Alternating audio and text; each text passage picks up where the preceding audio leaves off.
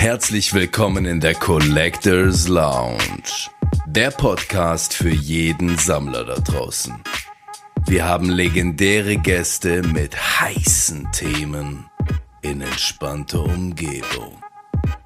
Hebt die Beine in die Höhe für euren Host, Davis TV.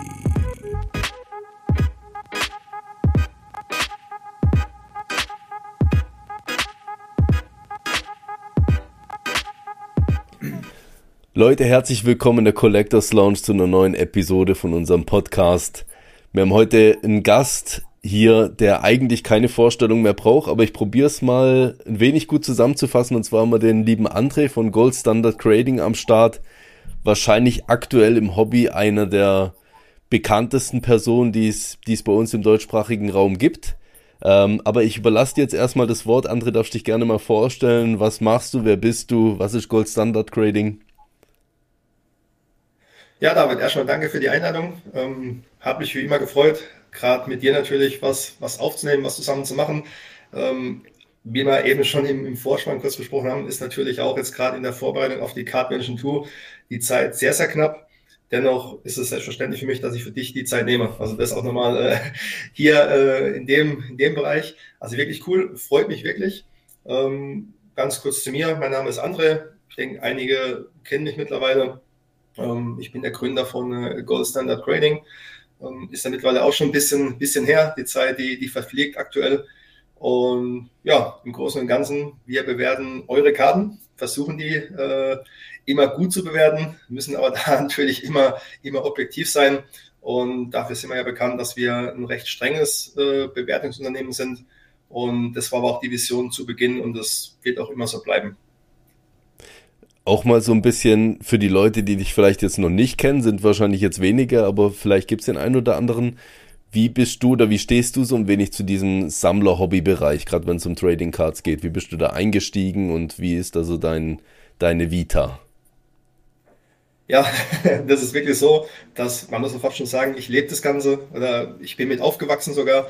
Ähm, ich bin schon vom Elternschlag in Anführungszeichen, ich bin 83er Jahrgang ich habe als, als Kind damals schon, ähm, war natürlich die, die Michael Jordan-Ära, dann kam die Kobe Bryant-Ära. Da war es so gewesen, wir waren draußen, haben Basketball gespielt.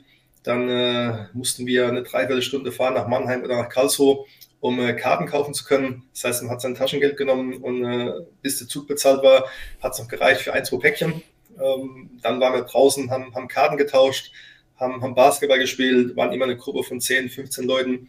Ähm, das ist so die Anfangszeit gewesen. Ähm, das heißt, ich bin mit Sportscards eingestiegen. Danach kam dann äh, Magic. Das heißt, wir haben parallel zu den Sportscards haben wir dann äh, Magic gespielt. Ähm, das heißt, ich bin in den Magic-Bereich auch mit reingerutscht, war dann mhm. natürlich dann auch äh, aktiv gewesen. Meine Schwester ist ein paar Jahre jünger. Die hat dann angefangen, Pokémon-Karten zu sammeln. Und als großer Bruder, der äh, sowieso sammelt, war man dann komplett auch involviert. Das heißt, ich habe neben Sportscards und Magic dann auch Erfahrungen in, äh, in Pokémon oder viele Erfahrungen in Pokémon äh, gesammelt. Und ja, und dann hat man natürlich auch, äh, haben Yu-Gi-Oh! mit der Zeit ein bisschen mitbekommen. Und kurz zusammengefasst, ich habe eigentlich alle, alle Phasen der Trading Cards und alle Bereiche so ein bisschen mehr oder weniger äh, mit durcherlebt. Wo man jetzt auch im Nachhinein vielleicht sagen muss, das habe ich auch schon an mehreren Stellen mittlerweile auch gesagt, war das auch äh, Glück, weil äh, du weißt selbst, David, wie, wie wichtig es ist, in einem Bereich wirklich drin zu sein. Und wenn man dann noch Karten bewertet und eine Firma hat, die das auch wirklich dann so ja, machen tut oder professionell machen muss, ähm, ist es umso wichtiger, die Bereiche auch zu können. Ja. Ähm, man kann nicht einfach sagen, ich bewerte mal irgendwas und habe keine Ahnung, in Anführungszeichen, sondern das war vielleicht mein Glück im Nachhinein, dass ich als Kind oder über die Jahre hinweg natürlich alle Bereiche durchlaufen habe.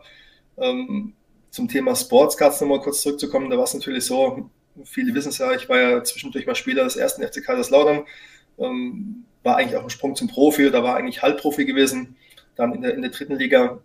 Ähm, da so, ich habe auch die Seite der Spieler kennengelernt, äh, damals auch mit ja, Bundesligaspielern wie Hachi Jakosforza, Miroslav Klose zu Kaiserslautern-Zeiten. Das heißt, man hat, hat, auch gesehen, wie es von Spielerseite ist, wenn man dann äh, die Karten unterschreiben muss. Also nicht nur als Sammler die Karten bekommt, sondern auch den, den ganzen Vorlauf dann selbst mitgemacht irgendwo. Ja, und im Großen und Ganzen denke ich, waren das viele Bereiche, wo man irgendwo reingerutscht ist. Und ich sage immer noch heute, es war auch viel Glück dabei. Der, der Zeitpunkt der, der Firmengründung oder auch das, was ich erleben durfte, ähm, bin ich sehr dankbar und war auch Glück, dass das alles so gekommen ist und dass wir heute halt, wie uns viele nennen, ähm, das Trading-Unternehmen in Europa sind. Nehme ich gerne an, freut mich, dass wir so betitelt werden. Und für uns ist so, wir müssen unsere Arbeit machen, wir müssen gut arbeiten und das ist unser Anspruch. Sehr cool. Jetzt habe ich gerade mal dazu noch zwei Fragen. Einerseits ein bisschen zu deinem Sammlerhintergrund. Du hattest gesagt eben, dass du in dem Sinne diese ganzen Bereiche äh, gestartet, eigentlich mit Sportkarten, Basketballkarten äh, durchlaufen hast. Zudem die Frage, bist du einer dieser Sammler gewesen, der dann nachher wieder eingestiegen ist, auch dann eher so zu diesen Halbzeiten und eigentlich seine ganze Sammlung davor irgendwie vertickt hatte schon? Oder hast du die Sachen auch wirklich behalten bis zum heutigen Tag? Also ich habe früher, ganz, ganz früher, ähm, jeder Sportkartensammler, also ich, ich rede jetzt öfters vom Bereich Sportcards, weil das der Einstiegsbereich war, ähm, da war es so, ich glaube, es war Anfang der 90er, Ende 80er, Anfang 90er, da hat man das erste Heft gehabt von Beckett. Also Beckett war, war ein Heft, da konnte man früher die Preise nachschauen, die Dollarpreise. Mhm. Und, äh, bei uns war es so, wir waren dann immer so ein halbes Jahr hinten dran, wir haben nie die aktuellen gehabt, wir mussten dann immer in Anführungszeichen die Abfallprodukte nehmen, die wir dann bekommen haben, ähm, weil so ein Heft hat, glaube ich, allein 10 Mark oder 15 Mark damals gekostet und das haben wir dann lieber in, in Karten investiert. Das heißt, wir haben dann eher so, so alte Hefte gehabt und äh, da konnte man die Preise nachschauen.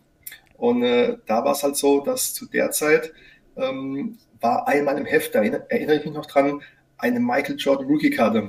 Und die war zu dem Zeit, ich glaube, ich glaube 500 Dollar oder, oder 800 Dollar wert. Ähm, natürlich gar kein Vergleich zu heute. Heute ist die ja weit über, über Tausende oder, oder Zehntausende sogar wert.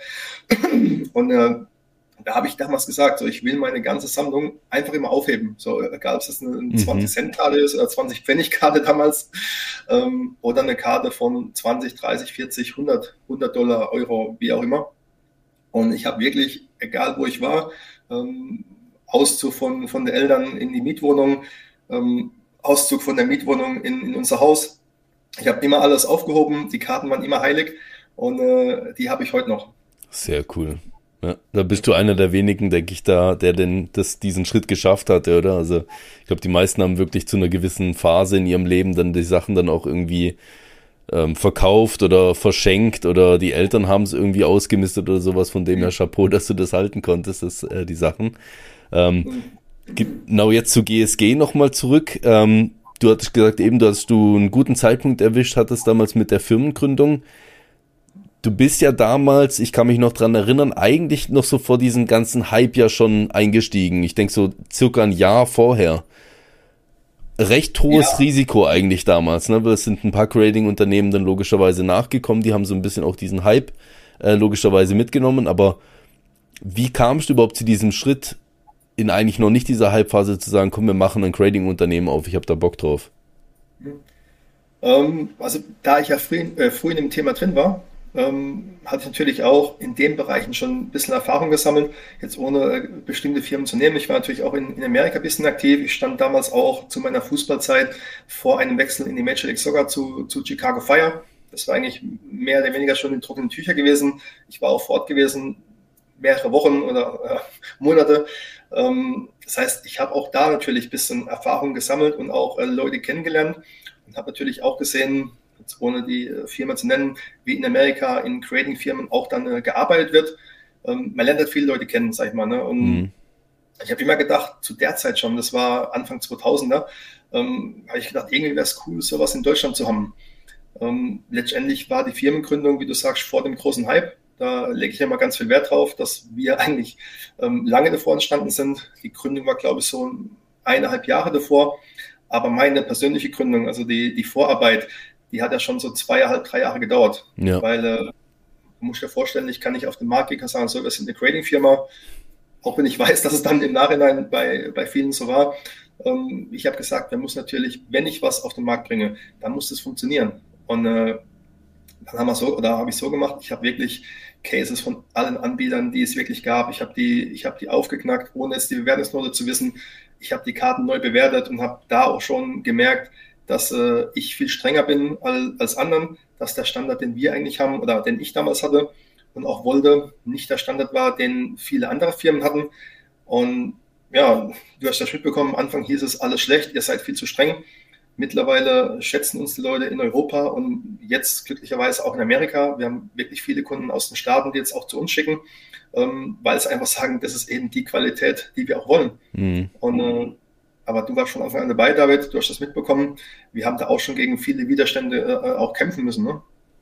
Ja. Wenn ich jetzt, ja, wenn du weißt, wenn ich sehe, wir haben am Anfang ja ähm, wo die Firma gegründet war und wirklich dann auf den Markt kam und haben wir natürlich so in Anführungszeichen 0815 Cases benutzt, ähm, weil wir natürlich zu dem Zeitpunkt keine eigenen Cases produzieren konnten.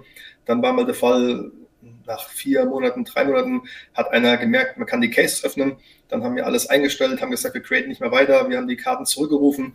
Ähm, wir haben wirklich dann, ich glaube, vier Monate nichts mehr gecreated, haben eine Lösung gesucht, hatten dann eine, eine optimale Lösung gefunden die haben wir auch dann so weitergeführt mit den äh, 0815 Cases, die man kaufen konnte zu dem Zeitpunkt in, in anderen Ländern.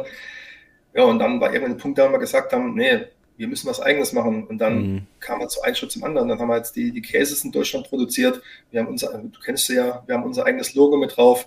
Ähm, wir haben dann äh, die goldenen Schilder, die haben wir damals bearbeiten lassen. Wir haben dann eigene Maschinen gekauft. Wir, also unsere Kette ist komplett in Deutschland. Wir haben nichts aus anderen Ländern, nicht-europäischen Ländern oder sonst woher, sondern unsere Kette ist komplett äh, in Europa, in Deutschland. Ja, cool. Ja. Du hattest gerade eben schon mal so Veränderungen angesprochen. Jetzt äh, eben die Cases sind ein Punkt gewesen. Ähm, ihr habt ja auch dann irgendwann mal die, das Black Label eingeführt. Nenne ich es jetzt einfach mal. Also ich denke, ihr, ihr nennt es ja auch in dem Sinne Black Label. Wie kam der Schritt nachher oder gab es noch andere Veränderungen, die innerhalb von dem Unternehmen stattgefunden haben? Boah, gut, Veränderungen, ähm, hauptsächlich personell. Mhm. Es war natürlich so, dass äh, ich allein in Anführungszeichen gegründet hatte, habe dann natürlich meinen Bruder und Schwester noch dabei gehabt. ähm, dann habe ich aber relativ schnell gemerkt, gerade als der Hype dann dazu kam, wir hatten einmal den äh, Michael Jordan The Last Dance, die Netflix-Doku, wo wir in den ersten Hype reingerutscht sind. Und äh, kurz nach, wir kennen es alle, war dann der, der große Pokémon-Hype, ähm, wo wir dann reingeschlittert sind sogar und ja die langen Bearbeitungszeiten hatten. Ähm, das hat uns ja eher das Knick gebrochen zu dem Zeitpunkt. Mhm. Natürlich war es schön, dass du sagen konntest, du hast äh, guten Umsatz gemacht, ja. Aber wir wollen ja auch den Kunden visuell in die Augen schauen können und äh, haben dann irgendwann sogar eingestellt und haben gar keine Karten mehr angenommen, weil wir gesagt haben, ähm, wir wollen erst die Karten bearbeiten, bevor wir neue annehmen. Ähm, Im Nachhinein war der Schritt sogar zu spät. Hätte man denn sogar noch früher gehen müssen, um äh, noch mehr Kunden quasi nicht zu verärgern. Ähm, ist halt schwierig. Es war alles so, so Schlag auf Schlag, du konntest es gar nicht planen. Ähm, ich denke, im Nachhinein haben wir soweit alles richtig gemacht. Wir haben den Kunden, die warten mussten, um 20-Euro-Gutscheine immer noch äh, dazugegeben. Die konnten dann quasi wieder einreichen. Wir hatten dann 2021 war das bis zum Jahresende alles abgearbeitet, wirklich auf Null. Und haben dann aber, das war unser großer Vorteil, weil du Veränderungen angesprochen hast, Entschuldigung, ähm, wir haben in der Phase schon ein eigenes IT-System entwickeln lassen. Mhm. Das heißt, das ist im Hintergrund schon gelaufen. Wir hätten das im November 21 online bringen können. Ich habe aber gesagt, wir möchten den Schritt wirklich dann machen, wenn wir 2021 abgeschlossen haben.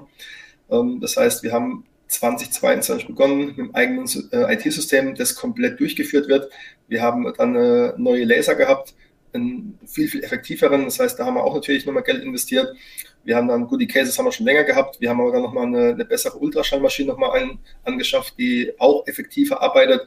Also wir haben da wirklich auf, auch, äh, auch Wert drauf gelegt, dass die Prozesse, die man beschleunigen kann, was nicht das Grading an sich betrifft, ähm, da auch wirklich investieren und alles zu beschleunigen. Und seit ähm, Januar 2022 bis heute haben wir maximal eine Bearbeitungszeit von sechs Wochen, mhm. trotz den gleichen Mengen, die wir eigentlich von 2021 hatten. Also wir haben äh, keinen Abbruch in, in, den Mengen, aber haben eben statt acht Monate seit 2022 komplett nur maximal sechs Wochen Bearbeitungszeit. Und da sind wir halt auch den Amerikanern äh, viel voraus. Das ist der Vorteil. Ja, das ist krass, ja. Ich fand auch damals den Schritt echt gut, wo ihr dann gesagt habt, okay, jetzt machen wir erstmal einen Stopp. Äh, ich glaube, es hat wahrscheinlich auch dann wiederum ein paar nachher schlussendlich verärgert, aber ich meine, äh, es war ja einfach der Fakt, und ich glaube, das haben viele nicht so realisiert, dass man natürlich wissen muss, bei solchen Mengen, die auf einmal ankommen, auf die man nicht vorbereitet ist, ich meine, wie will man da den Standard, den man davor hatte, wie will man den dann gewährleisten können? Es geht ja de facto gar nicht. Also genau, David, das, Mhm. Deswegen habe ich damals auch den, den Schritt bewusst gewählt. Wie gesagt, heute würde ich ihn sogar noch früher wählen. Ja. Ähm, das war aber so, du musst dir vorstellen, die, die, äh, wenn man die Produktionskette oder die, die Kette die hier, hier in der, im Unternehmen bei uns, die waren ja alle abgestimmt. Und jetzt musst du dir vorstellen, dass du auf einmal von heute auf morgen ähm, solche Mengen an Pakete bekommst. Ich habe damals wirklich, ich habe mir Werkstudenten geholt, ich habe die eingewiesen. Wir haben sechs Wochen lang, musst du dir vorstellen, sechs Wochen nur Pakete aufgepackt. Das heißt, wir konnten nicht mal weitergraden. Wir haben nur Pakete aufgepackt, jeden Tag. Und das, das waren die Mengen, was die Leute gar nicht wussten. Ähm, das war verrückt. Aber die sechs Wochen haben wir ja schon verloren. Das heißt, da war noch nichts gegradet. Ähm, aber die Karten mussten erfasst werden. Die Kunden brauchten eine, eine, Benachrichtigung, dass das Paket angekommen ist. Die brauchten eine Sicherheit. Ähm, die wollten wir natürlich als erstes gewährleisten. Und äh, alles, was wir nicht gemacht haben in, in dem Zeit, das heißt, hätten wir nicht bestätigt, hätten wir hunderte E-Mails bekommen, warum die Pakete nicht bestätigt sind. So mhm. haben wir die Pakete erstmal bestätigt, die Leute haben Bescheid gewusst, dann kamen aber die E-Mails, warum habe ich kein Update zu meiner Bearbeitung? Warum äh, sind die Karten noch nicht fertig? Ihr habt geschrieben zwölf Wochen, jetzt sind wir bei, bei 15 Wochen. So, wir waren am Ende bei sechs bis acht Monaten sogar. Das heißt, es war schon verrückt. Ähm, ich habe dann eine Mitarbeiterin gehabt, die hat von morgens 6.30 Uhr bis 17 Uhr nur E-Mails und WhatsApp beantwortet. Oh Gott. Und das jeden Tag. So, also es war eine Zeit, die, die möchte ich nicht mehr. Also deswegen war, war auch ganz wichtig, dass wir die Bearbeitungszeiten, dass wir die ganzen Ketten und alles ähm, so optimieren, dass dieser Punkt nicht mehr kommt. Ja. So, und das haben wir zum Glück geschafft, trotz, man, du weißt ja, wer letztes Jahr dann alles bei uns war, und ähm, wo natürlich auch nochmal ähm, zu dem Punkt dann auch nochmal halt ausgelöst hat. Und wir konnten alles so bearbeiten, dass eigentlich wir aktuell ähm, wissen, egal was kommt, wir können die Zeiten halten. Ja. Mega gut. Jetzt, ähm, du hast vorhin gesprochen, eben, dass jetzt nicht wirklich, ich sage jetzt mal, Einbrüche, was das Einreichen vom, von den Gradings her angeht, hattet jetzt. Ähm, die Stimmen werden jetzt immer lauter, dass auch wirklich die internationalen Unternehmen, wie jetzt gerade eben PSA oder ähm, CGC hat man es, glaube ich, jetzt auch schon so ein bisschen gehört, dass die eventuell auch den Schritt nach Europa in irgendeiner Form machen wollen.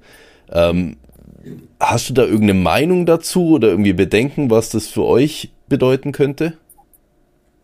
Ähm, ich möchte da vielleicht ganz kurz nochmal ausholen in die, in die Richtung, die du vorhin angesprochen hattest. Ja. Und zwar, wir haben ja, als wir den Stopp gemacht haben, 2021, haben wir ganz bewusst den Markt abgegeben an andere Firmen, die, die neu gegründet haben. Das heißt, es war ja so, wir haben den Stopp gemacht, dann kamen jetzt ohne Namen zu nennen, Firma 2, 3, 4 bis 15. Entschuldigung, ein bisschen, bisschen verkratzt im Hals heute. ähm, dann kamen 4 mal 15, sag ich mal, äh, auf den Markt. Ähm, und es war ja klar, dadurch, dass wir den Stopp gemacht haben, geben wir ja eine Vielzahl der Karten ab. So, die Leute wollten die Karten zu dem Zeitpunkt bewertet haben. Letztendlich war es denn nicht egal, aber die wollten die Karte im Case haben, haben dann auch zu anderen Firmen geschickt. Und ich habe halt zu dem Zeitpunkt gesagt, wir müssen Qualität leisten. Wir müssen unsere Qualität äh, leisten gewährleisten vor allem. Und dann werden die Kunden, die zufrieden waren, auch wieder zu uns zurückkommen.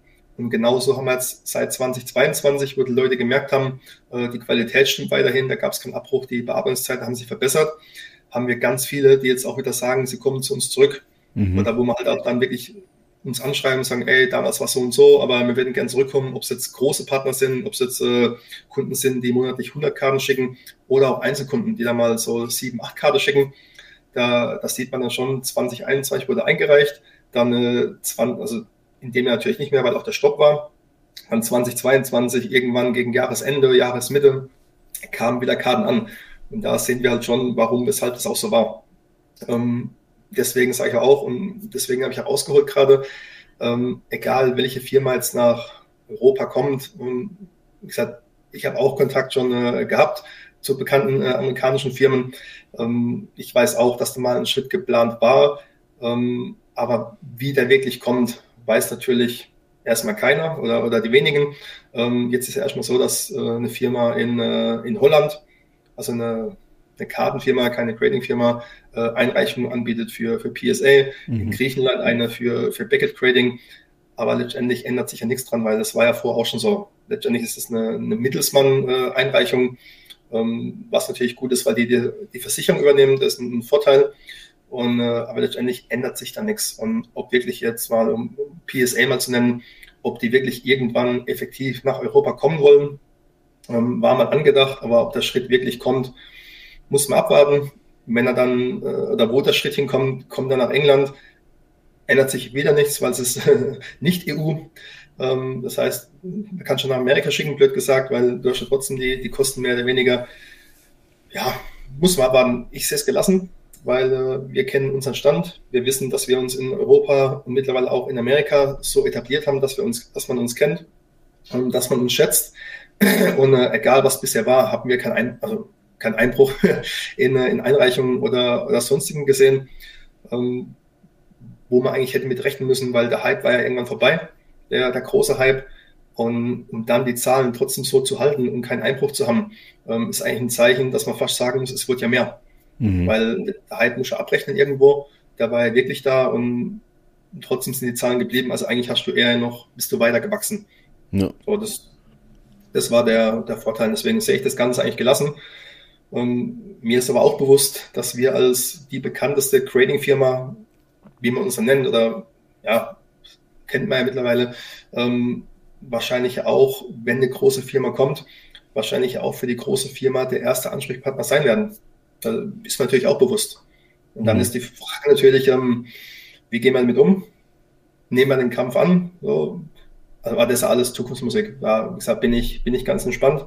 Ähm, ich denke, GS Trading kennt man mittlerweile ganz gut.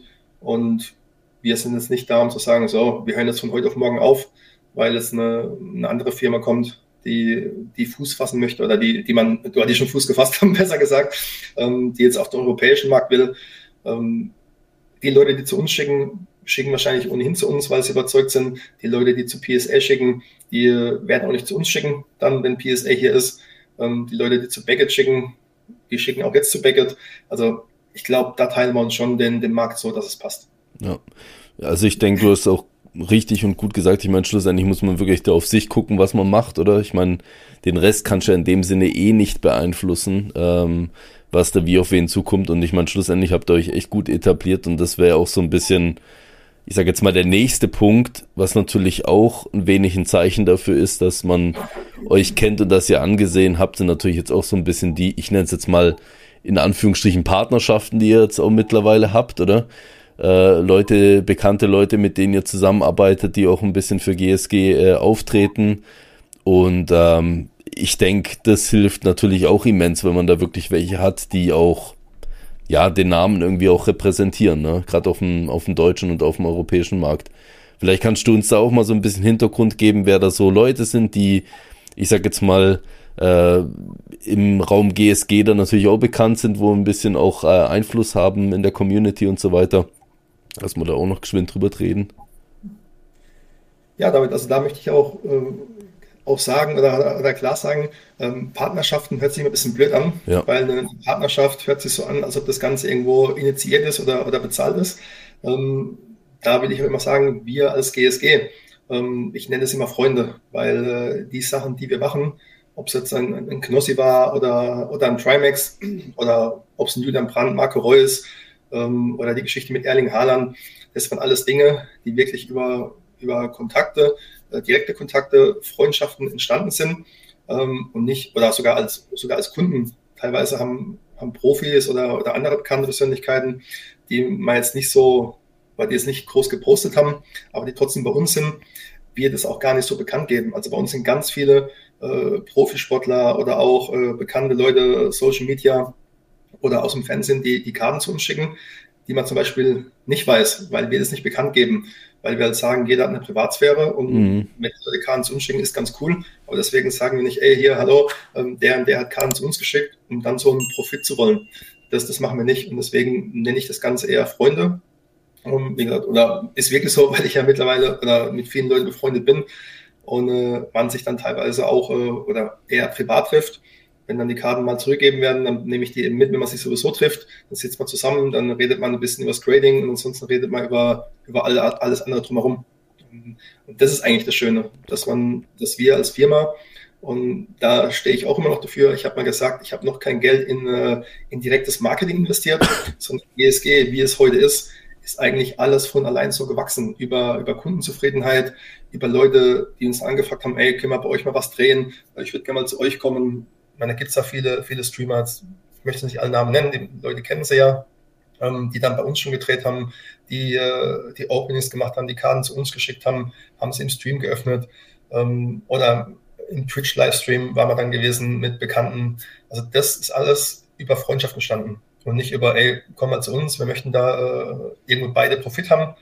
Ähm, das möchte ich immer auch ganz klar sagen, weil mir das ganz wichtig ist persönlich, weil ich zu Beginn gesagt habe, ich gehe jetzt nicht hin und möchte ähm, GSG wirklich mit finanziellen Mitteln oder mit Investoren oder sonst was groß machen, sondern wir sind wirklich gewachsen mit, mit den ganzen Sachen, mit den Einreichungen, mit dem Stopp, den wir gehen mussten, mit dem ganzen Drumherum sind wir gewachsen, was wir heute sind.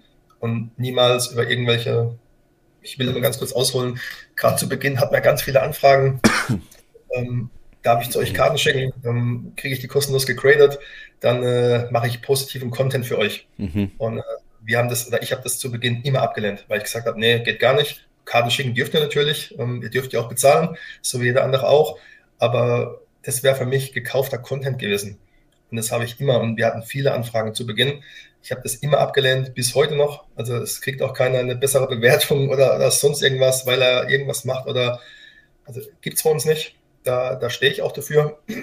Ähm, und das ist ganz, ganz wichtig. Und wenn man dann eben Wochen später via Instagram oder andere Social Media halt äh, Sachen sieht, wo äh, bestimmte Leute dann positive Sachen über Creating-Firmen zeigen und man vorher den Kontakt hatte, wusste ich natürlich auch, woher das kommt. Mhm. So, aber ich kann für mich in den Spiegel schauen. Um, das ist das Wichtigste. ja, auf jeden Fall. Ja. Ich finde das auch äh, gut. Ich meine, da können wir jetzt natürlich weit ausholen, aber das finde ich auch ein bisschen eine spezielle Geschichte, vor allen Dingen, wenn es so ein bisschen dieses Hopping dann nachher auch gibt, gell? Dann merkst du so, es gab mhm. eine gewisse Kooperation, die lief an einem bestimmten Zeitpunkt und dann auf einmal bekommst du ein, ein Feedback wieder über eine ganz andere Grading-Unternehmen oder irgendein anderes Produkt oder sowas. Ich meine, schlussendlich ist dann wirklich ein, einfach ja. nur ein Geschäft und so. Und ich meine, das merkt man schon, dass es bei euch jetzt, ich sag jetzt mal, auf natürliche Art und Weise halt entstanden ist.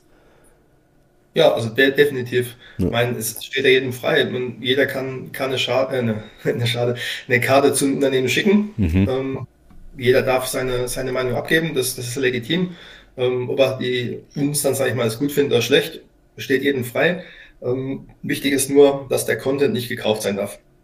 Das, das ist für uns wichtig. Und wenn jemand Karten schickt und, und bewertet die, ist es cool. Ähm, aber mit dem Hintergrund, ey, ich die Karten zu euch, weil ich möchte hier 10 Free Tradings haben, 20 Free Tradings und da dafür sage ich, es ist alles geil. Ähm, das gibt's nicht.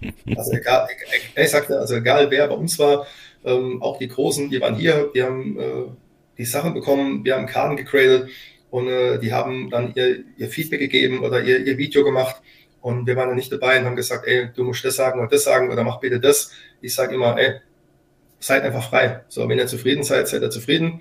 Und wenn ihr nicht zufrieden seid, ich kann es ja nicht ändern. So, jeder hat eine eigene Meinung.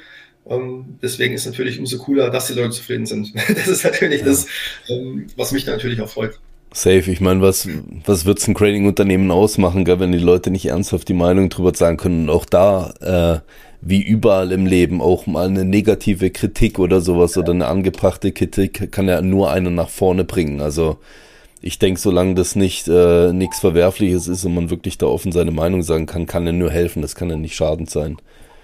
Ja. Genau, also man ähm, muss Kritik nehmen, das, das haben wir von Anfang an gemacht. Da war ja, um jetzt wieder auf den, auf den Pokémon-Hype zu kommen oder auf den kompletten Hype 2021, ähm, uns haben jeden Tag, der vorhin gesagt, sehr, sehr viele E-Mails erreicht und da waren auch sehr, sehr viele unschöne E-Mails dabei. Also Wörter und, und E-Mails, die kann ich ja gar nicht wiedergeben. Mhm. Das ist eben Social Media, der Mario Basler hat es mal ganz gut gesagt, ähm, da kann jeder irgendwas schreiben und am anonymen Hintergrund äh, was sagen, was schreiben und ja, letztendlich hat man nichts dagegen. Und äh, da haben es E-Mails erreicht, die kann ich nicht weitergeben, aber selbst da war die, die Devise von mir oder auch die, die Vorgabe, wir als Kundendienst oder als Firma, wir treten jedem fair gegenüber und egal was uns entgegengeworfen wird, wir antworten sachlich, wir antworten fair, wir antworten auch nett, weil das, das gehört einfach dazu zum Kundenservice und man findet immer eine Lösung.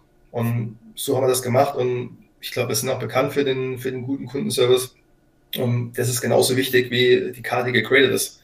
Weil wenn die Kunden nicht zufrieden sind, wenn die sagen, ja, hier, man erreicht niemanden oder man kriegt keine richtige Antwort oder wäre auch nicht gut. Hm, ja. Man erreicht niemand. Wir haben manchmal Leute, die schreiben jetzt eine E-Mail und schreiben äh, fünf Stunden später, ey, man kriegt keine Antwort. Ähm, wir haben natürlich so viel äh, E-Mail-Verkehr, WhatsApp, äh, teilweise Instagram, da gehen Nachrichten unter, weil wir so oft verlinkt werden. Deswegen sage ich schon, wenn ihr Fragen habt, immer per E-Mail, per Kontaktformular oder via WhatsApp-Support. Und dann antworten wir in der Regel zwischen 48 und 72 Stunden. Also da sollten die Antworten immer raus sein. Ähm, aber natürlich bei den Mengen, die reinkommen, kann es halt auch mal sein, dass halt wirklich die 72 Stunden auch mal dauert. So. Ja. Es ist leider so. Aber ich glaube, das ist ja in jedem Unternehmen, dass man nicht sofort eine Antwort bekommt. Auf jeden Fall, ja. Ähm, ich habe mal eine ganz persönliche Frage zu dir, auch bezogen auf GSG. Ähm, man hörte oftmals auch was, wenn Leute jetzt selber ein Grading-Unternehmen aufgemacht haben, dass sie ihre eigenen Karten aber nicht dort selber graden. Gradest du deine Karten bei GSG? Also ich meine, du wirst wahrscheinlich dann unter einem, ich sag jetzt mal Alias oder sowas machen oder wie läuft es bei dir? Und falls ja, wie viel reichst du denn selber ein? Also ist es so, dass auch bei PSA ist es mal, dass natürlich die Mitarbeiter auch Karten graden dürfen. Da ist aber, und da lege ich auch immer äh, ganz viel Wert drauf, ganz, ganz wichtig, ähm, die, also wenn ein Mitarbeiter äh, Karten graden will, dann kommt er zu mir und dann gebe ich die Karten raus, ganz normal in Umlauf. Du musst dir vorstellen, das sind ja sehr, sehr viele Karten im Umlauf. Also ähm, es weiß ja keiner, wem die Karten gehören und ich schiebe die immer drunter mit einem äh, anderen Namen, anderer Bestellnummer. Ich lege die manuell an, das heißt, keiner sieht, wer das ist. Namen sieht man sowieso nicht.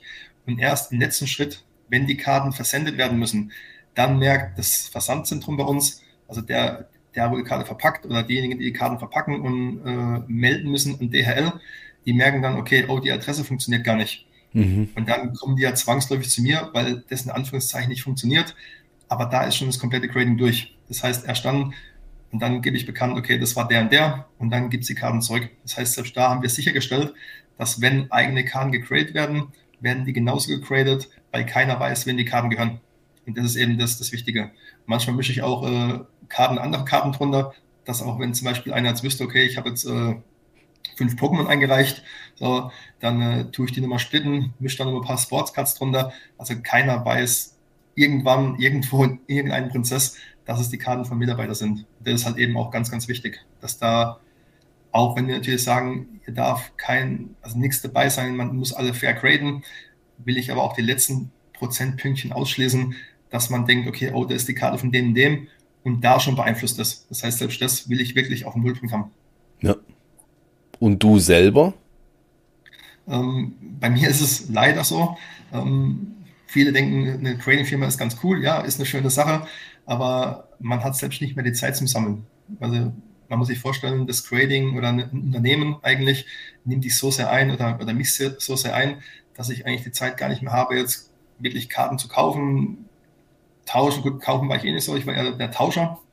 Um, ähm, aber die Zeit hat man eigentlich fast gar nicht mehr. Um, die einzelnen Karten, die ich jetzt irgendwo grade, ist, wenn ich jetzt äh, bei Julian war oder bei Marco oder auch mit Knossi zum Beispiel, wenn wir das in der Aktion haben und wir kriegen Karten unterschrieben, die wir dann wiederum verlosen. Die Karten gehen dann quasi ins Grading rein. Und, äh, aber das sind dann alles Dinge, die dann irgendwo verlost werden. Oder eben Karten, die wir, die wir ausstellen auf, auf Messen. Das sind teilweise Karten aus meinem Anführungszeichen oder aus GSG-Bestand, aber die werden wie auch ähm, Mitarbeiterkarten in den Umlauf gebracht mit einem anderen Namen, dass auch da wiederum wirklich die Bewertungen fair sind, keiner Hintergrund hat, ah, warum, weshalb oder wo kommt der her. Und weil wenn diese wirklich auch mal verlost werden oder ja, wahrscheinlich verlost oder verschenkt, soll die Bewertung ja trotzdem stimmen und nicht eine, ja, eine 0 15 Bewertung sein, nur weil die für Ausstellungszwecke war. Ja. Das, das machen wir auch nicht ähm, hatte ich immer noch die Frage, da wollte ich eigentlich vorhin schon drauf eingehen, wo wir bei den Black Labels waren. Wie viele Black Label habt ihr bisher ausgestellt, weißt du das? Also die Frage ist gut, die äh, habe ich schon oft gefragt, äh, bin ich äh, schon oft gefragt worden. Ich habe ehrlicherweise noch nie geschaut, wie viel wir gegeben haben. Also ähm, Zeit hätte ich vielleicht irgendwann zwischendurch, aber ne, wir, wir wissen, dass wir, dass wir streng graden, dass wir fair graden. So viel wie es gibt, die gibt es, aber ich habe es ehrlich gesagt noch nie geprüft. Ja, ja. Also aber ist natürlich, der Prozentsatz ist natürlich gering, ja. weil Black Label, wie du auch weißt, David, ähm, die sind natürlich so, dass die auch ein Black Label sein müssen und nicht dann äh, irgendwelche Mängel haben oder sonst was, sondern Black Label ist ein Black Label und äh, viele Leute nehmen auch die Black Label und äh, schicken die dann äh, zu Beckett in der Hoffnung, dort auch ein Black Label zu bekommen. Hat auch schon oft funktioniert. Wir haben aber auch schon äh, Black Label gehabt von Beckett bei uns, die wir öffnen sollten und wiederum graden. Um, es entscheiden Nuancen manchmal. Und wir haben auch schon Black Label zu, zu 9,5 gemacht bei uns. Ähm, wir hatten auch schon ein Black Label, ähm, das ein Kunde dann zu Beckett geschickt hat, das wieder ein Black Label war. Wir hatten schon ein Black Label, das dann eine 10 war, eine goldene 10. Ähm, es sind teilweise Unterschiede da, wobei man da auch immer ein bisschen differenzieren muss. Wenn, äh, wenn ein Kunde eine Beckett-Karte zu uns schickt, dann öffnen wir dies äh, sauber, sorgfältig. Wir wissen, wie das funktioniert, weil wir machen das ja täglich. Mhm. Da, da, passiert nichts. Geben wir jetzt zum Beispiel eine 10 raus, ähm, eine Black Label 10 und der Kunde öffnet die Karte persönlich. Da muss er wieder, also quasi Case öffnen, was schon gefährlich ist, ähm, mit Werkzeug, dann die Karten nochmal rausholen, die Karte wieder neu verpacken, zu Package schicken, die holen die wieder raus, die graden die neu. Ähm, eine 10, Black Label 10 ist natürlich schon so perfekt, dass dann allein durch die Prozesse, wenn man das nicht vorsichtig genug macht, ähm, schon der ausschlaggebende Punkt sein kann, da es dann statt einer Black Label eine normale 10 wird. Ähm, weil das hatte ich damals den einen Kunden auch gefragt, sagt, ne, er hat das selbst geöffnet, wieder verpackt, hingeschickt, mhm. Backend gegradet, ähm, wo dann quasi eine Black Label von uns eine, eine 10 wurde bei, bei Beckett. Um, aber wie gesagt, da entscheiden teilweise Nuancen. Ja, okay. Jetzt bevor wir zu einem äh, recht großen Thema noch übergehen, das ja bei dir jetzt gerade hier auch im Hintergrund ein bisschen so omnipräsent ist, äh, noch ja. eine kleine Frage an dich. So, gibt's bei dir so ein bisschen einen Holy Grail oder sowas, den du bei dir in der Sammlung hast, wo du sagst, das ist so ein Kärtchen, würde ich jetzt nicht gerne mehr hergeben? Hm, da habe ich auch schon äh, in, in, anderen Streams gesagt, für mich ist ein, ein Werterkarte ähm, nicht entscheidend. Für mich ist viel, viel wichtiger der, äh, der persönliche Wert. Deswegen sage ich auch, und das vielleicht nur mal kurz auszuholen, wenn, wenn wir graden, ähm, spielt es für uns keine Rolle, ob ich eine 1-Euro-Karte in der Hand halte oder eine, eine 100.000 Euro-Karte, wie jetzt zum Beispiel die Lionel Messi die wir jetzt äh, vor kurzem mal gezeigt hatten, die bei uns gecreated wurde, One of One, Trigger plus, plus Autogramm, mhm. einen sehr, sehr hohen Wert, weil äh, ich habe immer so ein ganz gutes Beispiel. Eine 1-Euro-Karte kann sogar sein, dass der Kunde, der die eingeschickt hat, eine persönliche Bindung hat. Vielleicht wurde die mal vom Papa, von Mama geschenkt, die vielleicht heute nicht mehr, nicht mehr da sind. So, und er schickt die Karte ein, weil er die einfach einen persönlichen Wert hat. Dann ist der persönliche Wert aber unbezahlbar. Und deswegen steht uns nicht zu, zu sagen, oh, die Karte ist weniger wert, die wird jetzt anders behandelt, wie die Karte, die mehr wert ist. Genauso haben wir es auch bei den Preisen gestochen. Ähm, ich weiß, dass, jeder weiß, dass die Firmen in Amerika natürlich auch, warum auch immer, ähm, den Grading-Preis nochmal anpassen, je nach Wert der Karte. Ich sage für mich, in Deutschland, in Europa oder allgemein ist es unnötig, weil die Karte muss eins zu eins gleich bewertet werden ich, ich kann keine Unterschiede machen, weil es geht um die Bewertung und nicht um den Wert. Ja. So, und ja. deswegen ist eigentlich auch bei mir persönlich ist dann eben genauso. Ähm, meine Karte, ich habe zum Beispiel eine, eine Glurak First Edition in nicht so gutem Zustand. Die hat mir dann äh, mit Rita unterschrieben. Ähm, die ist jetzt eigentlich mittlerweile eine Karte, die ich sehr, sehr gern habe, einfach mit der persönlichen Bindung zu, äh, durch, durch, die Unterschrift auch und durch das Treffen. Dann habe ich eine, eine Karte von Luka Doncic die er mir persönlich unterschrieben hat ähm, bei der Eurobasket, wo ich ihn getroffen habe. Ähm, war natürlich auch ganz cool. Ich war da ein bisschen involviert, auch im Teamhotel gewesen, ähm, habe ihn dann getroffen, mich mit ihm unterhalten, habe mir dann auch eine Karte signieren lassen. Und auch da wiederum hätte ich eine Karte nehmen können von, im Wert von 1000 Euro, aber ich habe eine Karte genommen im Wert von 5 Euro, weil ich die Karte cool fand. Ähm, das ist so ein besonderes Stück. Dann haben wir natürlich die, die Erling Haaland Autogramme, die er mir gemacht hat damals. Ähm, ist natürlich auch ein, was Cooles, wenn man sieht, wie er aktuell bei Manchester City äh, performt oder vorhin Dortmund. Das sind so, sagen wir so besondere Stücke, weil da eine persönliche Bindung dahinter ist. Oder auch Paul Zipser zum Beispiel, ähm, ehemaliger Spieler Chicago Bulls, Marius Zug, wo dann in München war, ähm, auf der Cardshow. Ähm, das sind so persönliche Dinge, die, die finde ich ganz schön. Und meine persönliche Karte, so aus der Kindheit, wo ich gesagt habe, die will ich immer immer behalten. Ja, die erste Karte, wo ich mich erinnere, war die, die Michael Jordan Tops 92, 93. Ähm, die Karte habe ich heute noch und äh, wert, ich glaube, 5 Euro. Das ist die Karte, die auch niemals rausgehen wird. Mhm. Ja, mega cool.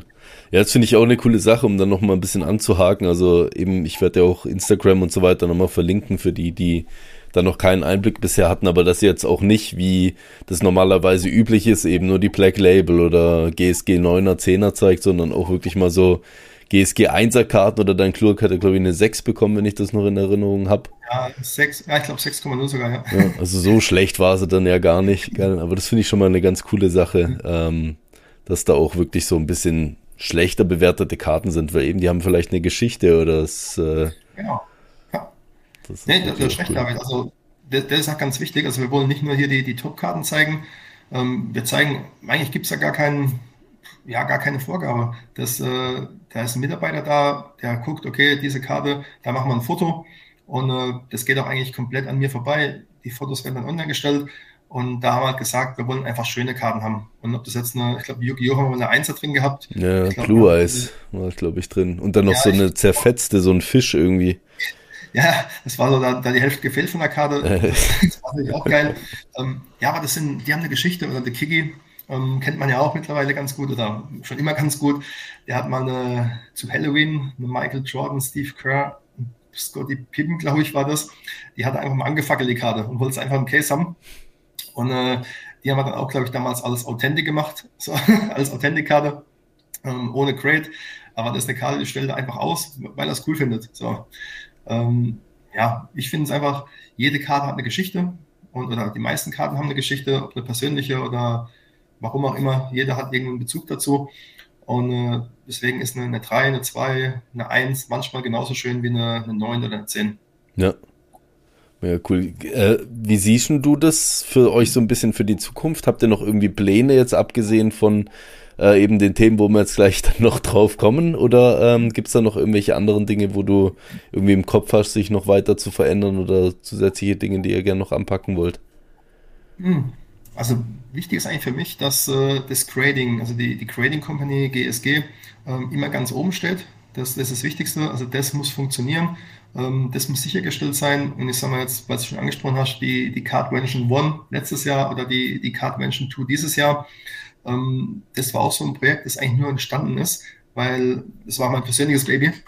Ähm, weil ich gesagt habe, im letzten Jahr, nach dem ganzen Corona, was jetzt war, möchte ich einfach ein Event kreieren, einfach für die Sammler. Also es war wirklich ein Event. Man, hat es auch in den Preise gesehen oder auch an, äh, an den Preisen dieses Jahr.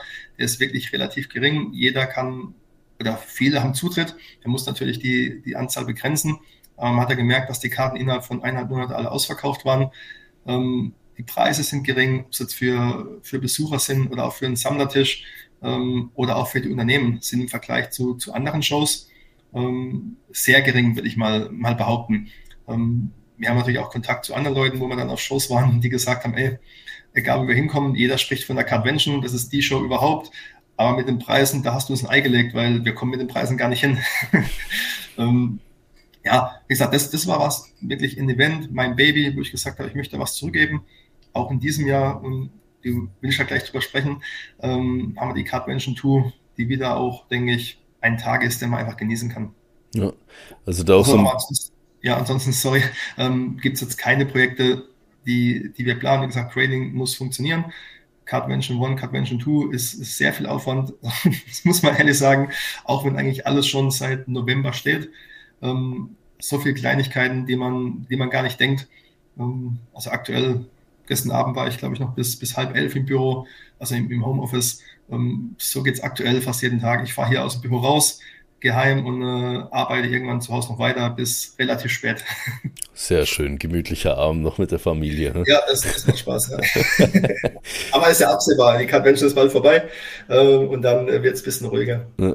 Ja, ich muss auch ehrlich sagen, also bezüglich Cardvention, wo ich das erste Mal gelesen habe und mir, mir Gedanken drüber gemacht habe, das habe ich dir auch, glaube ich, mal gesagt, wo wir uns bei der Cardvention dann dort äh, getroffen hatten, war ich erstmal sehr kritisch dem gegenüber, oder? Weil ich so gedacht habe, so, hm, Trading-Unternehmen, wieso müssen die jetzt ein Event, sage ich jetzt mal, veranstalten, oder? Ähm, und das hat man ja bei anderen, in dem Sinne, die es ähnlich auch schon probiert haben, auch oftmals gesehen, dass es dann eher so eine wie soll ich sagen, eine Zelebrierung vom, von dem Unternehmen war, oder? Da waren dann Boxbreaks, wurden alle Karten nur über das Unternehmen gegradet oder sowas. Und da war ich dann wirklich positiv überrascht bei der Cardvention One, dass ja eigentlich, ich meine, ihr hattet einen Stand auch dort, wie halt ja, jeder andere, Aber ansonsten war es halt einfach die Cardvention. Es war jetzt nicht irgendwie das GSG-Event oder sowas. Äh, von dem her, da muss ich schon mal einen Hut abziehen. Das war, war wirklich ganz, äh, ganz cool gelaufen, auch schon bei der ersten. Ähm, jetzt wollen wir aber zur zweiten übergehen. Ja, jetzt haben wir lange schon gequatscht. Das sollte eigentlich heute das Hauptthema vom, vom Podcast auch sein, die Cardvention 2. Äh, die findet jetzt ja dann äh, schon ganz bald statt und zwar am 13. Mai. Mhm. Äh, die Cardvention 2. Erzähl mal ein bisschen über das Event, äh, vielleicht auch so ein bisschen, was die Änderung vielleicht zum ersten war, ähm, dass wir da vielleicht mal starten und dann würde ich mal noch ein paar Dinge dazu fragen. Ja, gerne, David. Ähm, ja, also das war für uns ganz wichtig, ähm, dass wenn wir ein Event machen, dass wir natürlich ähm, ein Event wollen, das nicht, äh, wie du sagst, eine Show ist, eine GSG-Show. Also, also natürlich, natürlich schon bisschen bei uns äh, alles, alles im Hintergrund, im Hintergrund auch über uns, logischerweise. Aber auch aber ein Event an sich, an sich, und nicht, sondern nicht hier zwei Meter mal, läuft, mal läuft, irgendwo ein, ein GSG-Logo sehen oder irgendwo äh, eine ausgestellte Karte von uns sehen oder, oder sonst irgendwas. Also wir haben das wirklich so gestaffelt. Die Cardvention ist presented bei GSG, ist aber trotzdem ein eigenes Event und wir haben versucht, auch dieses Jahr wieder. Ähm, wir haben Yu-Gi-Oh! dabei, wir haben Pokémon dabei, wir haben Magic dabei, wir haben Sportscards dabei. Ähm, bei Unternehmen kommt was beeinflussen, dass wir wirklich auch so geguckt haben. Dann haben wir auch bei der, bei der Planung geschaut, dass die wir quasi jetzt keine Pokémon-Ecke komplett haben mit Händlern und der nächste ist dann hier Sportscards, sondern es ist alles durchgemischt. So Händler für Händler. Wir haben jetzt nicht immer zwei gleiche nebeneinander. Ähm, da haben wir so ein bisschen drauf geachtet im letzten Jahr und auch dieses Jahr wieder.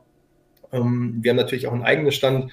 Wir haben ja auch, wie du im Hintergrund sehe ich, eine, eine eigene Trading Card äh, in Verbindung mit Tops gemacht, welche man auch natürlich dann wieder an dem Tag bei uns einreichen kann.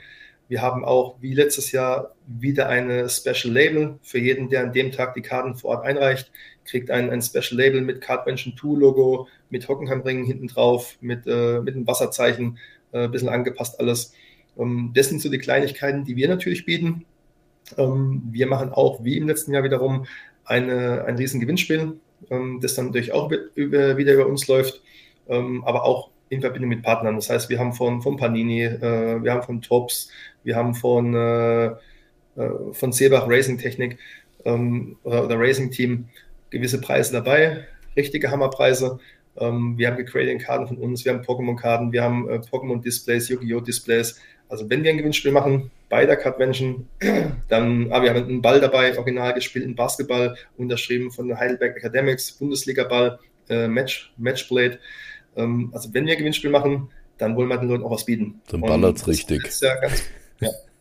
Und das haben wir dieses Jahr eigentlich genauso wieder. Und ich sage, wir haben natürlich einen Stand.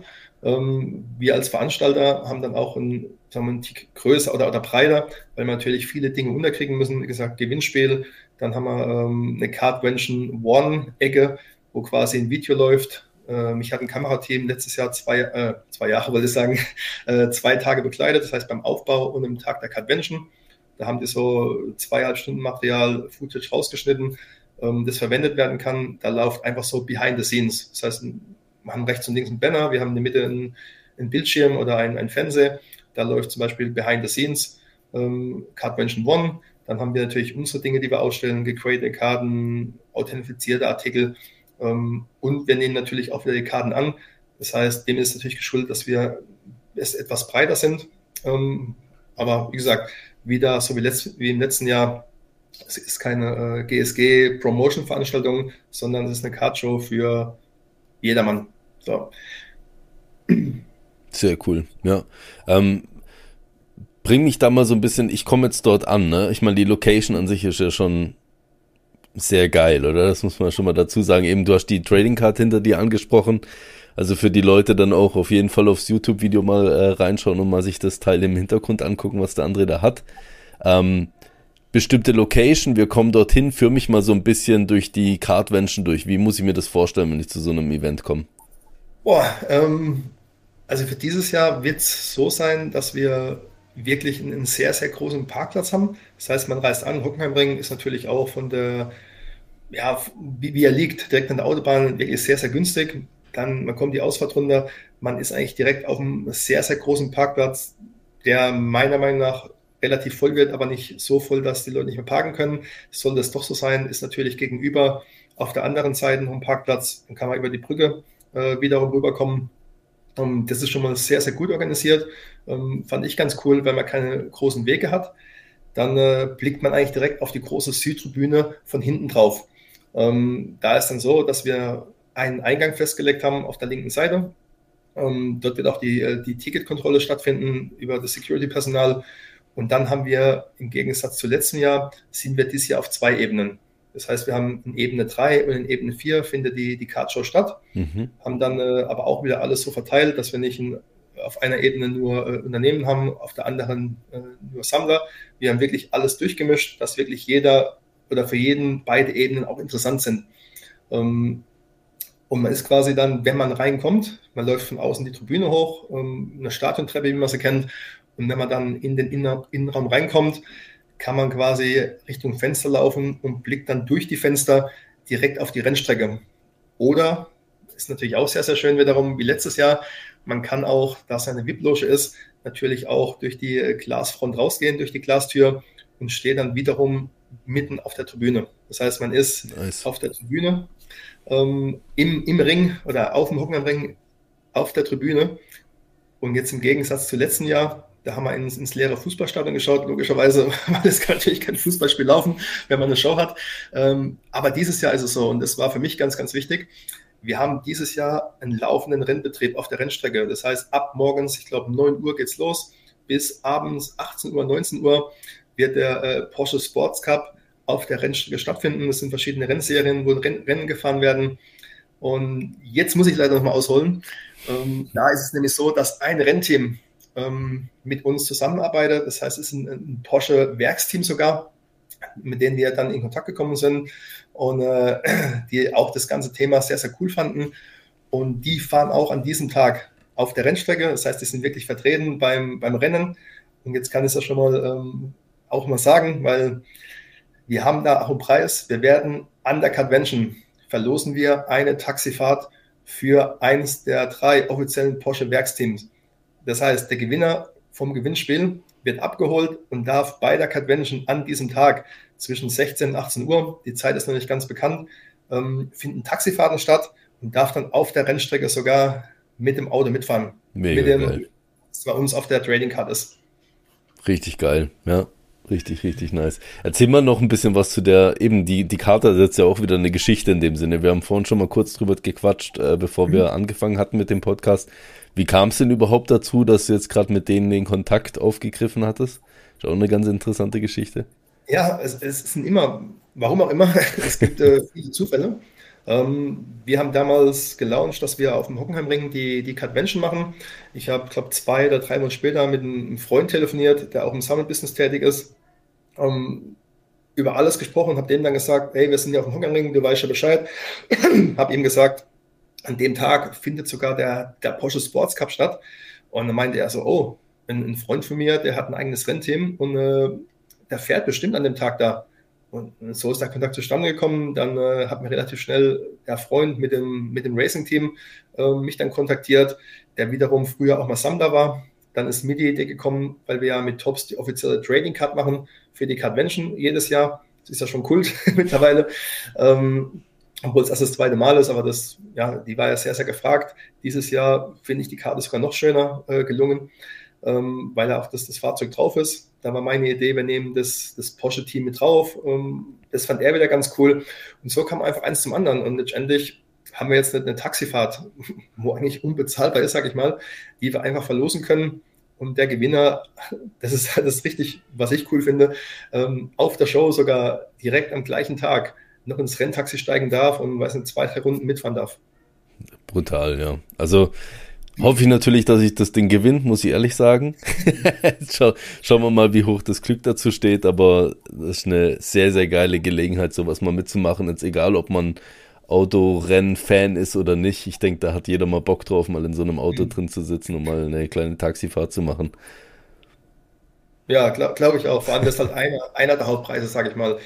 Wir haben natürlich auch dann äh, mit Tops zusammen die, die Karte jetzt hier im Hintergrund gibt es dann äh, 777 Stück. Ja. Das ist die, die Basecard-Variante. Es gibt noch eine Parallel-Variante von äh, zu 10 zu 5 und natürlich eine One of One. Die One of One ist Gold und äh, ist natürlich prädestiniert, diese vorab zu graden und bei der Cardvention auch zu verlosen. Das heißt, äh, diese Karte ist auch ein Teil des äh, nächsten Hauptgewinns. Cool, mega nice. Ähm, äh, mich würde mal interessieren, du hast es gerade angesprochen, eben die eine Karte ist zum Beispiel auf 777 limitiert. Wie viele Leute erwartet ihr dann an dem Tag? Also jetzt mit Ausstellern, Gästen und so weiter zusammen, da habt ihr jetzt ja eigentlich schon einen Überblick von Tickets, wo verkauft wurden. Das ist ein guter Punkt. Ähm, der ist nämlich auch so, dass die Karte kann bei Tops abgeholt werden, aber wir haben natürlich viel mehr Besucher, als die Karten produziert sind. Ja. Ähm, das heißt, ich würde empfehlen, relativ frühzeitig dann äh, in die Ebene 4 zu gehen äh, und sich die Karte zu sichern.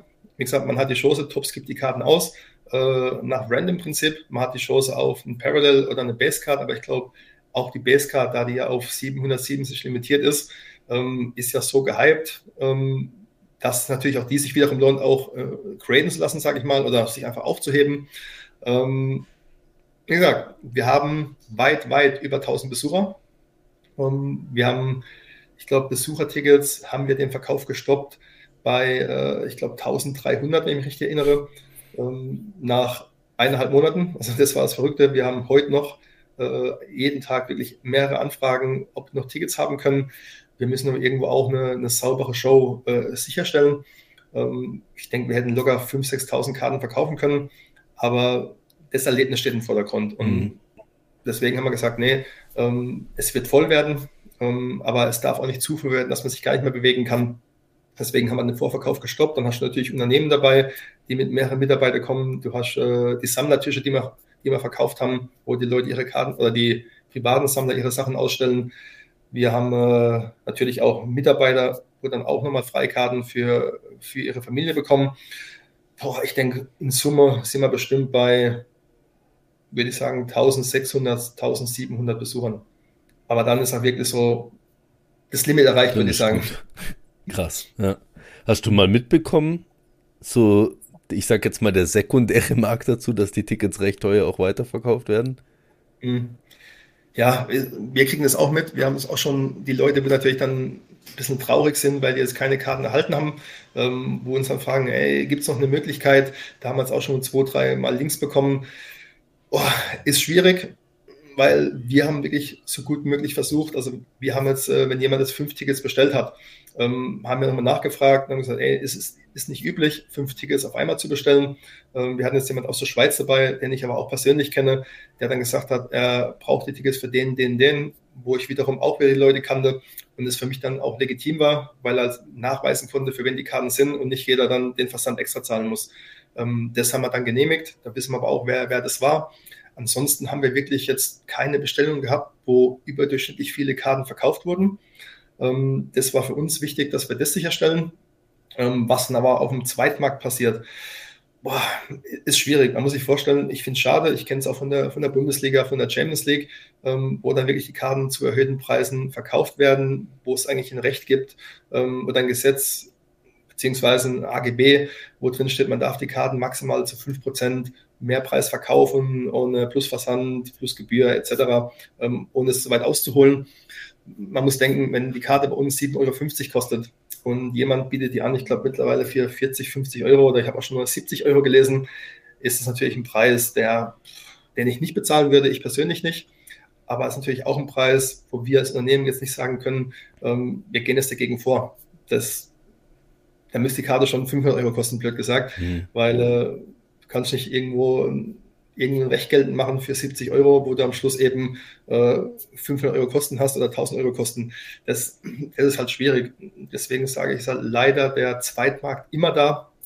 Ähm, ob es jetzt eine Cardvention ist, ob es jetzt ein Helene Fischer Konzert ist oder ein Borussia Dortmund gegen äh, Bayern München.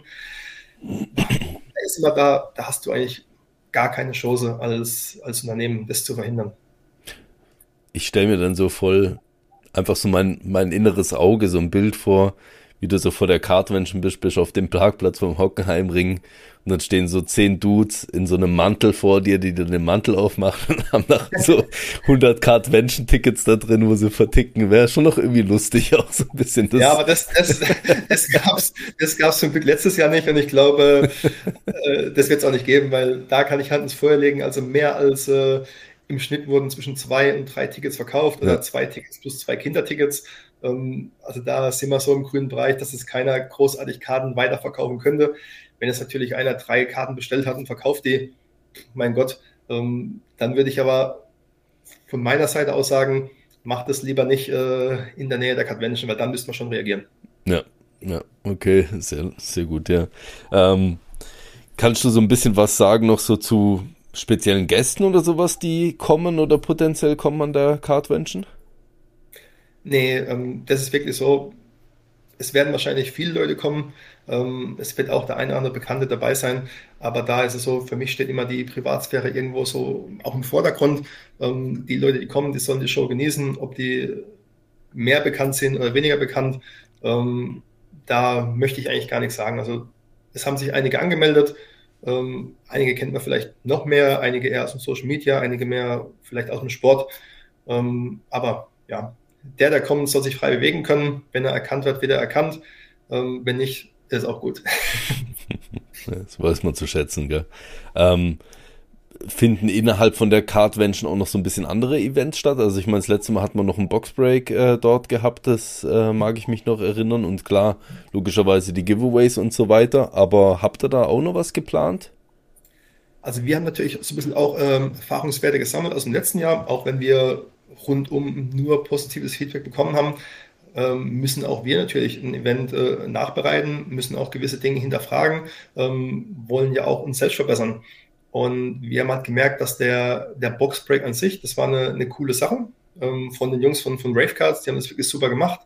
Ähm, aber es war so, der Fokus lag so sehr auf der Show und die war schon da gewesen. Der, der Boxbreak lief ja im Stadion und lief auch über die Monitore, dass außer diejenigen, die wirklich jetzt im Boxbreak ein, ein Pack gekauft hatten, eigentlich so gar nicht wirklich viel geschaut wurde. So, die Leute waren auf die, auf, auf die Show fokussiert ähm, deswegen haben wir dieses Jahr gesagt, wir machen keinen offiziellen Boxbreak vor Ort. Wenn natürlich Leute da sind, jetzt Unternehmen oder so, die an ihrem Stand irgendwas rausgeben möchten, verlosen möchten oder sagen, ey, wir machen jetzt da einen Boxbreak auf, wir filmen mit der, mit der Handykamera mit, das ist natürlich für jeden legitim. Aber wir als GSG oder wir auch mit Partner haben jetzt in dem Sinne nichts geplant. Ja. Ähm, was, was ich aber jetzt schon, ich denke, auch ankündigen darf oder, oder kann, ähm, Tops hat zum Beispiel einen eigenen äh, zusätzlichen äh, Lotion-Raum, ähm, den Sie nutzen wollen als äh, so eine Art Streaming-Raum. Ähm, da wird es aber so sein, dass äh, da keiner jetzt wirklich Zutritt hat, wirklich nur Tops-Mitarbeiter oder eben die, die Gäste, die dann eingeladen werden. Da möchten sie zum Beispiel von äh, Cardvention-Besuchern, möchten sie Interviews machen, wo sie mal fragen, so vielleicht allen die, die Frage stellen und dann am Ende so, so ein Video machen mit den Antworten. Ähm, da wählen die einfach random aus oder je nachdem, dann werden es natürlich auch den einen oder anderen, vielleicht Streamer, mit denen die zusammenarbeiten, vielleicht dann interviewen. Ähm, ich glaube auch, dass sie einen Boxbreak auch intern machen werden, ähm, der aber wiederum nicht live übertragen wird. Das heißt, der wird dann auch mit dem gesamten Video erst im Nachgang zu sehen sein. Also okay. es wird kein Live-Boxbreak in dem Sinn geben. Ja, ich bin da auch unter anderem zum Interview eingeladen ja, am Nachmittag ähm, mit dem Chef von Tops oder mit, mit dem Erik. Ähm, ja, und das ist, was Tops macht, aber halt nichts, was wir jetzt live, sage ich mal, ähm, auf die Show streamen. Ja. Okay, das ist doch gut. Ähm, ganz wichtige Frage, weil das ist mir das letzte Mal auch aufgefallen.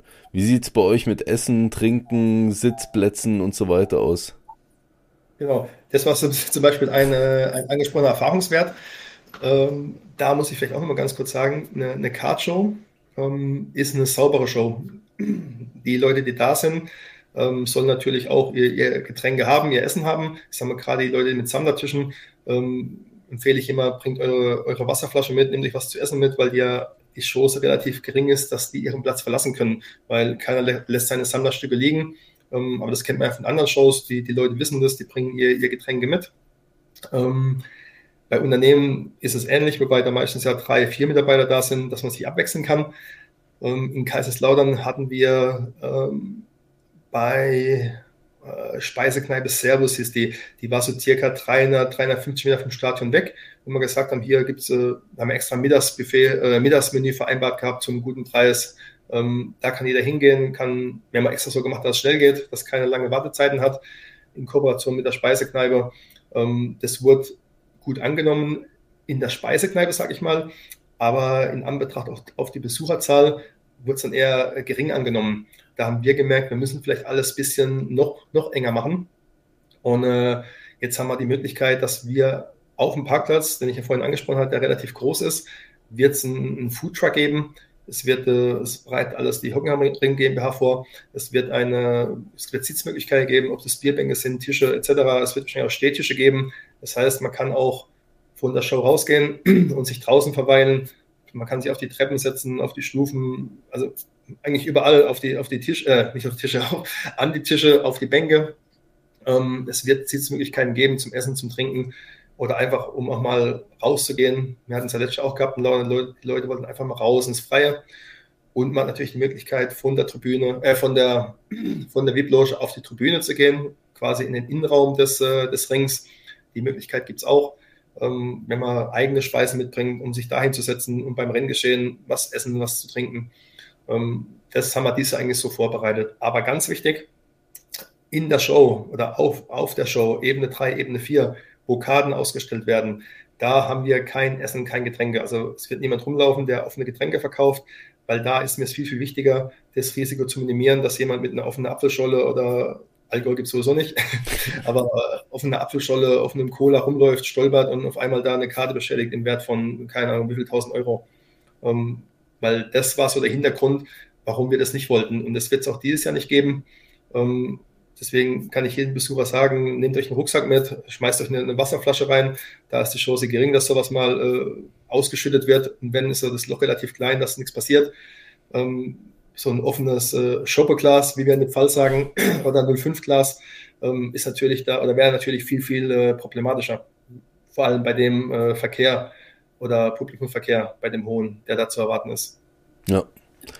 Ähm, sehr gut, ja, weil ich denke, das ist eines der wichtigsten Themen, das ist mir das letzte Mal massivst aufgefallen. Ich war sowas von in einem Tunnel drin, wo ich reingekommen bin, oder du bist von einem Stand zum anderen und hast viele Leute gekannt mit denen dich unterhalten hast. Also ich denke, das Wichtige für wirklich jeden, der auch vielleicht das erste Mal auf so einer Karte ist, guckt, dass ihr irgendwie was im Bauch habt, äh, Getränke ja. essen. Also ich meine, sonst kommt man wirklich nicht durch den Tag, zumindest nicht gut. Ähm, dass man sich da trotzdem stay hydrated, sagt man ja so schön.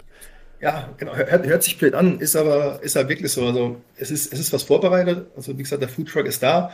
Ähm, ich persönlich nehme ja auch äh, Essen, Getränke mit, weil äh, wenn man in der Show drin ist oder im, im Innenraum ist, dann habe ich auch gemerkt, man vergisst sogar das Essen und das Trinken.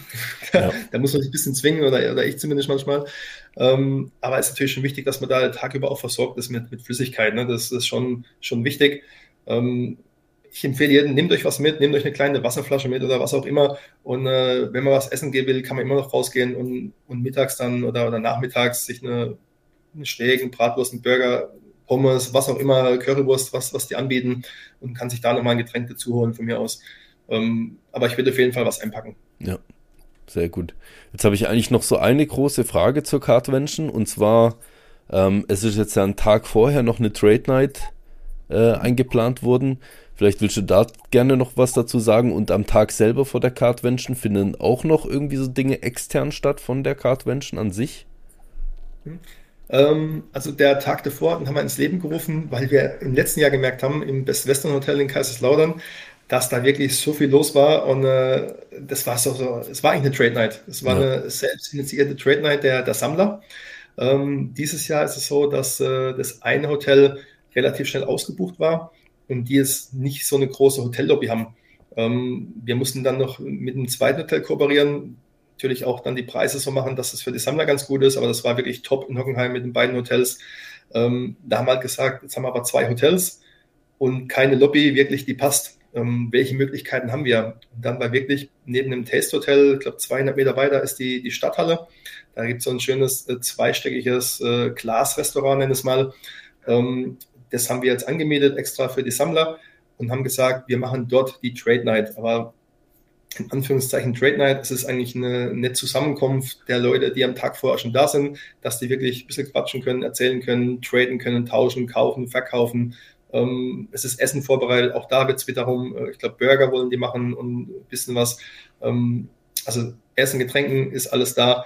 Und äh, ja, das war das Wichtigste. Aber das wird jetzt auch keine Veranstaltung sein, die jetzt großartig GSG gebrandet ist, sondern wir nennen es Trade Night, weil wir einfach die Räumlichkeiten zur Verfügung stellen und jeder, der auch eine Karte hat für die Convention und am Tag vorher da ist, kann da hingehen und kann sich den Abend verweilen. Wir haben jetzt mal bis circa äh, 0 Uhr festgelegt, dass gar nicht nach hinten zu sehr ausartet, weil am nächsten Tag ja die Show da beginnt und eigentlich das Show ja das Hauptding ist. Ja. Ja, ich habe auch noch so positive Vibes vom letzten Mal. Ich meine, das ging, glaube ich, nicht nur bis um null, das ging irgendwie bis um 5 Uhr morgens oder sowas. Das ja, war... Beeinflussen kann man es nicht, aber das Restaurant natürlich irgendwann auch mal zumachen.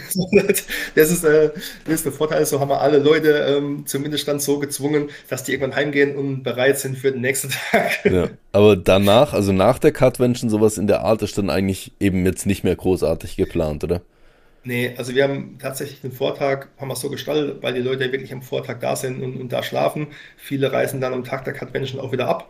Und äh, die endet ja schon um, in Anführungszeichen schon um 18 Uhr.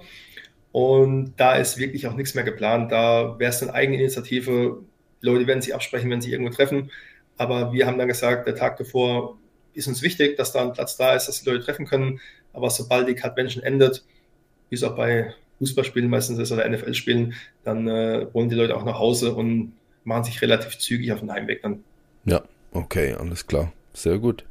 Ähm, ja, ich danke dir auf jeden Fall. Ich meine, das ist jetzt ein gutes, äh, über eine Stunde auf jeden Fall gegangen, unser Gespräch. Das hast dir wirklich viel Zeit genommen den ganzen Stress, der aktuell bei dir äh, läuft, ja, positiver Stress. Ähm, ich möchte dir jetzt auch als Gast mal noch so ein bisschen das letzte Wort geben, egal ob es jetzt um Cardvention, um Trading Cards oder persönliche Belange geht, dass du einfach dich nochmal an die Community richten darfst. Ja, ich will mich da sogar komplett rausnehmen, David. Ich will einfach ähm, Cardvention GSG einfach mal außer, ja, außer Acht lassen. Ich würde mich einfach mal gern bedanken, jetzt mal wieder an der Stelle bei der gesamten Community, ob es jetzt äh, Pokémon ist, ob es jetzt Sportcards sind, ob es jetzt Yu-Gi-Oh! sind oder was auch immer. Ähm, einfach mal bedanken, dass die ab dem ersten Tag bis heute äh, die Community ständig wächst, dass die uns vertrauen, dass sie uns von Anfang an die, die Stange gehalten haben, wie man es bei uns gerne sagt. Ähm, einfach ein ganz großes Dankeschön an, an alle, auch an die Streamer, an die Influencer, an alles drumherum, an die, an die Fußballer, Basketballer, äh, Footballspieler, die mittlerweile alle, alle bei uns graden oder wir dann eine Verbindung zu denen haben. Einfach mal ein ganz großes Dankeschön in den Raum an alle, die uns da unterstützen. Ja, und der Rest möchte ich eigentlich gar nicht so in Betracht ziehen, sondern das Thema gilt jetzt erstmal für alle, alle Hörer, alle, die sehen. Und ein großes Dankeschön. Ja, danke dir, André, und ähm, ich hoffe, wir sehen uns alle auf der Cartwention 2. Ja, wäre natürlich cool. Die, die Tickets haben natürlich. Also bis dann, Leute. Danke euch. Ja, dir auch großes Danke, gell?